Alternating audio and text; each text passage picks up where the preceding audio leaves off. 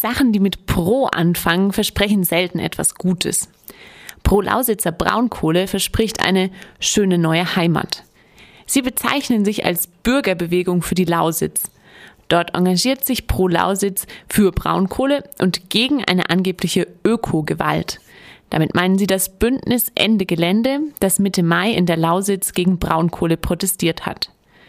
Mit Ende Gelände sprachen wir darüber, wer überhaupt hinter Pro Lausitz steckt. Was hat denn der Verein Pro Lausitzer Braunkohle rund um die Ende Gelände Proteste gemacht?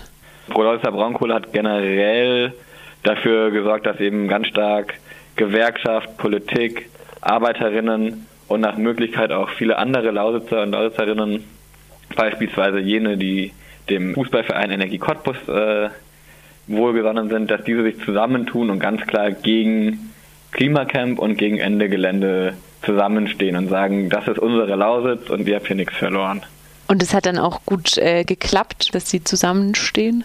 Es waren insgesamt relativ viele Menschen bei einer spontanen Gegendemonstration. Es wird so von tausend Menschen gesprochen. Es waren, glaube ich, auch einige hundert äh, nachmittags in Spremberg bei der Demonstration. Ob das jetzt alles eben Lausitzer und Lausitzerinnen waren, die nicht in der Gewerkschaft organisiert sind oder die keine Kohle, also nicht in den Tagebauen oder Kraftwerken angestellt sind, äh, können wir jetzt so nicht beurteilen. Also es fällt sehr schwer, genau zu sehen, ähm, ob pro Lausitzer Braunkohle wirklich mehr Leute aktiviert als die, die direkt von der Braunkohle profitieren. Das ist ja das, was dieser Verein immer behauptet, dass sie für eine Million Menschen in der Lausitz sprechen, wobei der Verein mehrere hundert Mitglieder hat, was eine beträchtliche Anzahl ist, aber bei einer Million Menschen doch nicht unbedingt repräsentativ für die ganze Region, meiner Meinung nach. Du hast schon ähm, die Kundgebung von Pro Lausitz angesprochen mit den 1000 Menschen in Stremberg. Ähm, während der Ende-Gelände-Proteste ähm, gab es aber auch Proteste von Neonazis, die euch dann auch angegriffen haben. Gibt es da denn auch Verbindungen zwischen den Nazis und Pro Lausitz? Ich würde mich stark davor hüten, pro Lausitz, also dem Verein Pro Lausitzer Braunkohle irgendwelche rechten Tendenzen zu unterstellen. Es ist aber bei der Veranstaltung, bei dieser Gegenkundgebung so gewesen, dass sich auf jeden Fall auch ja, Leute, die zumindest von Journalistinnen und von parlamentarischen Beobachterinnen als dem rechten Spektrum zuzuordnen, eingestuft wurden. Die wurden sicherlich nicht direkt von dem Bündnis Pro Braunkohle eingeladen, sie wurden aber auch nicht von der Demo wieder ausgeladen oder ähm, zur Raison irgendwie gerufen, sondern dass ähm, Feuerwerkskörper und teilweise scheinbar auch Flaschen laut parlamentarischen Beobachterinnen geflogen sind, ähm, wurde dann eben nicht weiter unterbunden. Und wir glauben, dass eben diese, dieser ja, Eingriff in das öffentliche Leben in der Lausitz einerseits natürlich von den Le Leuten, die für die Kohle stehen, ja, sagen wir mal, sehr negativ bewertet wurde, weil sich dieser Eingriff ja gegen sie richtete und gegen ihre Industrie.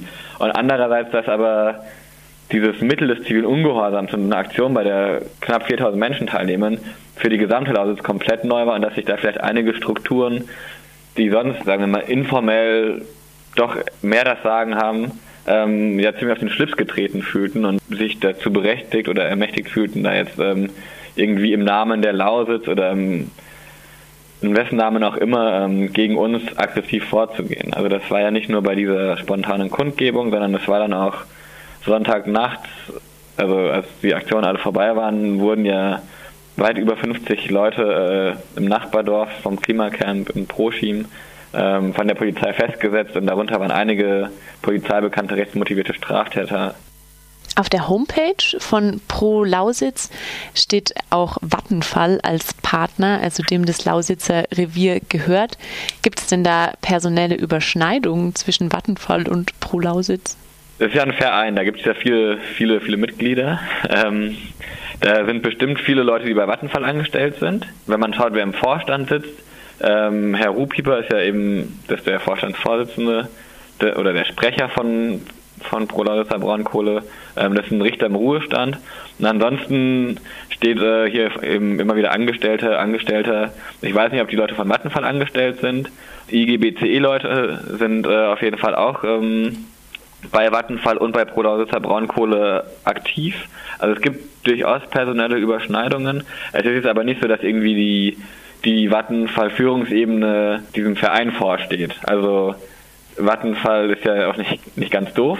Das ist quasi alles von den Bürgerinnen und Bürgern und den Arbeiterinnen getragen. Ähm, so wird das nachher erstmal dargestellt. Natürlich ist jetzt nicht offengelegt, inwiefern Vattenfall das auch finanziell unterstützt, aber es ist durchaus davon auszugehen, dass Vattenfall die ein oder andere Unterstützung bei der Initiative zur Gründung dieses Vereins geleistet hat. Sind euch denn so ähnliche Gruppen bekannt, die sich gegen Umweltaktivistinnen wenden? Pro-Lausitzer Braunkohle wendet sich erstmal nicht gegen Umweltaktivisten, sondern versucht einfach ganz klar zu sagen, wir sind die Lausitz und hier gibt es nur Braunkohle und das äh, wird einen Strukturwandel geben, aber der geht nur mit Braunkohle.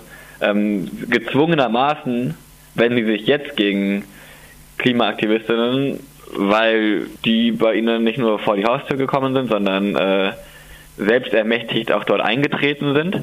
Aus dem Rheinland kennen wir das so nicht. Ich glaube, das ist ziemlich, ziemlich einmalig, denn man muss sich vor Augen führen, dass dieser Verein vor wenigen Jahren gegründet wurde, ähm, als Greenpeace, glaube ich, ähm, deutschlandweit gegen neue Tagebaue Unterschriften gesammelt hat. Und dieser Verein hat lokal über 70.000 Unterschriften, glaube 60, 70.000 Unterschriften gesammelt und ist immer noch sehr stolz darauf, dass sie das eben nur ehrenamtlich und nur lokal gemacht haben. Ja, einerseits, wie gesagt, es gibt leichte personelle ja, Verbindungen auf jeden Fall von Gewerkschaft und Vattenfall zu diesem Verein. Es ist aber unglaublich, wer in ja, diesen Verein mitträgt. Also wenn man auf der Homepage schaut, wer da unter den Partnern steht, das sind ähm, natürlich Vattenfall und Energie Cottbus und ich glaube der Eishockeyverein aus Weißwasser und so, also alles was mit Sport zu tun hat, dann Initiative Erweiterung und neue Tagebau, das ist nicht verwunderlich, aber auch Mercedes-Benz zum Beispiel, ist, also ein Autohaus von Mercedes-Benz ist dort dabei, das Klinikum Niederlausitz und besonders bedeutend die Wirtschaftsinitiative Lausitz. Und in der wiederum sitzen einige Städte drin und ähm, dann jedes Unternehmen, was nicht direkt Partner ist, ist über die Wirtschaftsinitiative Lausitz mit Pro Lausitz verbunden. Also wirklich alles, was in der Lausitz, oder ich will jetzt nicht sagen alles, aber ein Großteil der Unternehmen, die in der Lausitz wirklich Geld abwerfen, BASF zum Beispiel auch noch, ähm, Envia, die sind alle spätestens über diese Wirtschaftsinitiative Lausitz Unterstützerinnen dieses Vereins. Und ich glaube, dass die ganze wirtschaftliche Power einer Region so einen Verein unterstützt, ist sehr selten. Dass dann dieser Verein ganz offen für eine Industrie eintritt, nämlich die Braunkohleindustrie, und der Vorsitzende dieses Vereines, der Antikorruptionsbeauftragte der größten Stadt in der Region, nämlich Cottbus ist, ist, äh, ja, ich hoffe, dass das einzigartig in Deutschland ist und ich hoffe, dass das auch sonst nirgendwo vorkommt. Befürchte aber, dass es doch öfters vorkommt. Aber das zeigt nochmal, was für eine Macht dieser Verein wirklich hat und wie der sich ähm, ja ganz strukturell in dieser in, der, in dieser Region verankert hat und äh, in der Position ist wirklich diesen Diskurs zumindest regional ganz klar zu beherrschen.